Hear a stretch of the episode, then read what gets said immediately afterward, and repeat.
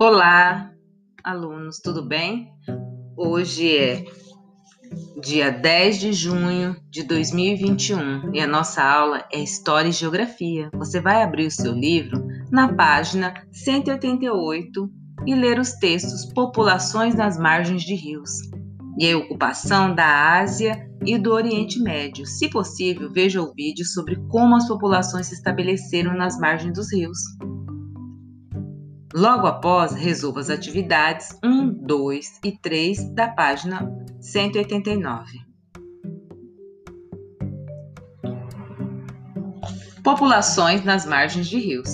Os locais escolhidos para o estabelecimento dos grupos em processo de sedentarização eram as margens dos rios, que ofereciam a água em abundância para o consumo de seres humanos e de animais e para as atividades agrícolas. Além disso, as terras ao redor dos rios costumavam ser mais férteis, o que facilitava o sucesso da colheita e a estocagem de alimentos excedentes e possibilitava seu transporte pela navegação.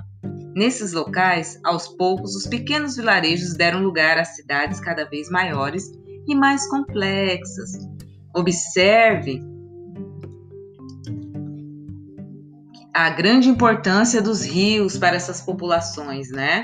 Até hoje, esses, até hoje os rios são de grande importância para muitas, para todas as populações do, da, para a população do mundo inteiro. Ocupação da Ásia e do Oriente Médio é o próximo texto. Vestígios do desenvolvimento da agricultura e da pecuária foram encontrados em quase todos os continentes, em épocas aproximadas, Contudo, a região que concentra a maioria dos achados arqueológicos relativos aos primeiros grupos sedentários localiza-se entre o Oriente Médio e a Ásia. Essa região ficou conhecida pelo nome de crescente fértil, por causa do formato de lua crescente e de seus vales férteis, né?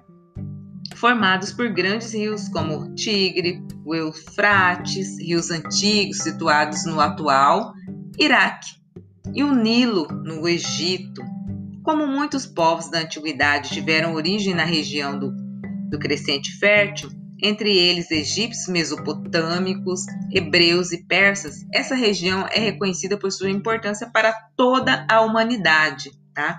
Observe do lado direito os navegadores egípcios, né, navegando sobre o rio Nilo, né? Essa pintura é de 1567 a.C.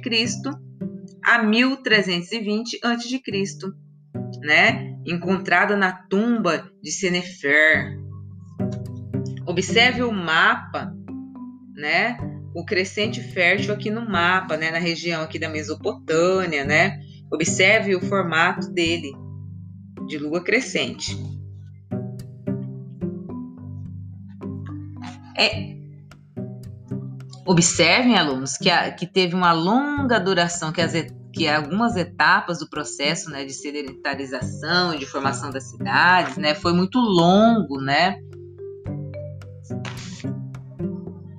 Foi um processo lento, né? Esse processo de desenvolvimento, né?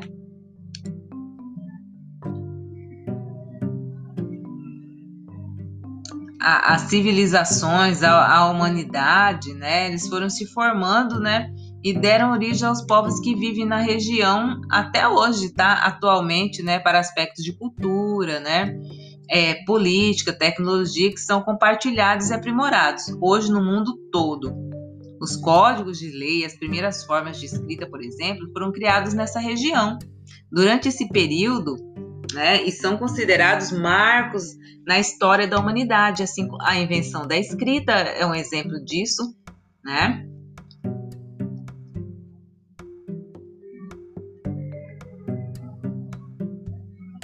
Agora nós vamos para a página 189, atividade número 1. Que motivos levaram os primeiros povos a se estabelecerem nas margens de rios? Né? Por que, que eles é, se fixaram, ficaram morando ali nas beiras dos rios, né? nas margens do rio? O que, que tinha ali que chamava a atenção deles? A gente acabou de ler no texto, né? Se tiver dúvida, volte e leia o texto novamente. Na atividade 2, Ela é uma atividade que você vai fazer ela oral. Os rios continuam tendo importância para a sociedade de hoje? Sim ou não? Explique. Será que hoje em dia os rios ainda são importantes para nós? Sim ou não? Justifique a sua resposta. Explique, né? O motivo pelo qual que os rios ainda são tão importantes. Número 3. Além do crescente fértil, outras regiões como o Vale do Rio Indo, no atual Paquistão, e as margens do Rio Amarelo, na atual China, abrigaram civilizações com alto grau de desenvolvimento urbano e tecnológico, como a arapense e a chinesa. Observe o mapa e responda as questões no quadro. Observe bem o mapa, observe que tem uma legendinha aqui no mapa, né? Roxinha, né? Que está mostrando onde se situa essas regiões, quais foram faladas aqui na, no textinho da pergunta 3. As grandes cidades entre 4 mil anos antes de Cristo e 3 mil anos antes de Cristo. Letra A. Identifique e circule a região do crescente vale fértil, né? Vocês vão fazer o que? Vão identificar e circular. Vocês podem estar tá voltando aqui na página 188, tá? e observando aqui onde que fica, depois você vem e faz o círculo aqui, tá? Na página 189. Letra B, elabore uma legenda para o mapa. Elabore uma legenda para o mapa, lembra? Coloca aqui a me... Daí letra C. Quais civilizações estão representadas no mapa? Letra D. Identifique uma cidade no mapa e faça uma pesquisa sobre ela. Elabore um texto com base nas informações que coletar.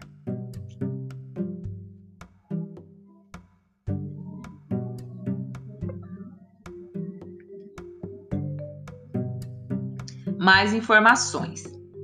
A civilização do Vale do Rio Indo Há mais de 5 mil anos, cerca de 35 mil pessoas se espalharam ao longo do rio Indo, na Ásia, dominaram toda a região do Paquistão, metade do Afeganistão e parte do oeste da Índia e viveram bem por 700 anos. Aprenderam a desenhar, escrever, drenavam água do rio para os campos, criavam galinhas e ainda desenvolveram o primeiro sistema de saneamento básico da história. O esgoto era despejado em drenos cobertos a civilização do Vale do Indo só deixou duas coisas de lado: guerras e desigualdade.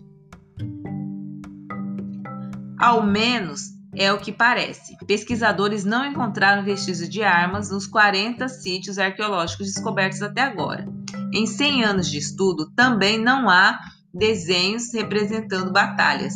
Entre os escombros, ao contrário de todas as civilizações já estudadas, não há templos, palácios ou qualquer sinal de hierarquia e classes sociais. Só o desenho de um homem barbudo, parecido com um sacerdote hindu, e monges budistas remete à imagem de um rei.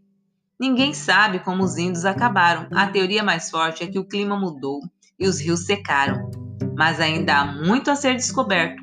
Arqueólogos querem desvendar as escrituras para dar o veredito final sobre como viviam as, e se organizavam. Até lá, dá para sonhar com a ideia de que pelo menos um povo conseguiu prosperar em sua sociedade justa e sem guerra. Agora, gente, é com vocês. Respondam as questões, se possível, envie para sua professora e até a próxima aula de História e Geografia.